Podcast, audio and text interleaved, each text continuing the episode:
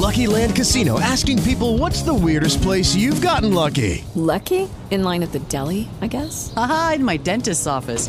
More than once, actually. Do I have to say? Yes, you do. In the car before my kids' PTA meeting. Really? Yes. Excuse me, what's the weirdest place you've gotten lucky? I never win and tell. Well, there you have it. You can get lucky anywhere playing at LuckyLandSlots.com. Play for free right now. Are you feeling lucky? No purchase necessary. Void where prohibited by law. 18 plus. Terms and conditions apply. See website for details. Hey guys, it is Ryan. I'm not sure if you know this about me, but I'm a bit of a fun fanatic when I can. I like to work, but I like fun too. It's a thing. And now the truth is out there. I can tell you about my favorite place to have fun. Chumba Casino. They have hundreds of social casino style games to choose from with new games released each week. You can play for free anytime, anywhere and each day brings a new chance to collect daily bonuses. So join me in the fun. Sign up now at ChumbaCasino.com. No purchase necessary. VGW. Void were prohibited by law. See terms and conditions. 18 plus. O X da questão.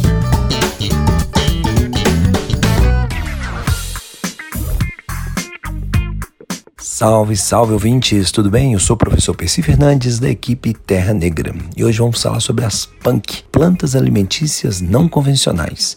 Em um panorama em que a metade do consumo global de alimentos de origem vegetal deriva do trigo, milho e arroz, segundo dados da FAO, órgão da Organização das Nações Unidas para Alimentação e Agricultura, a inclusão no cardápio de plantas alimentícias não convencionais, conhecidas como PUNC, emerge como possibilidade para diversificar a dieta das pessoas.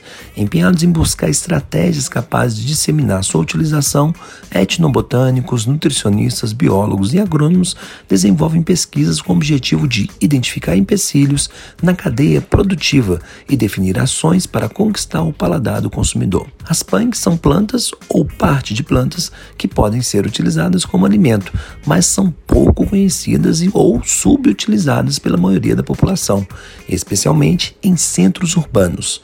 A partir da constatação de que a dieta da sociedade brasileira inclui pouca variedade de alimentos, a etnobotânica Patrícia Muniz de Medeiros, da Universidade Federal de Alagoas, afirma que é possível ampliar o leque de produtos consumidos, considerando que pelo menos 10% da biodiversidade vegetal do país tem potencial alimentar.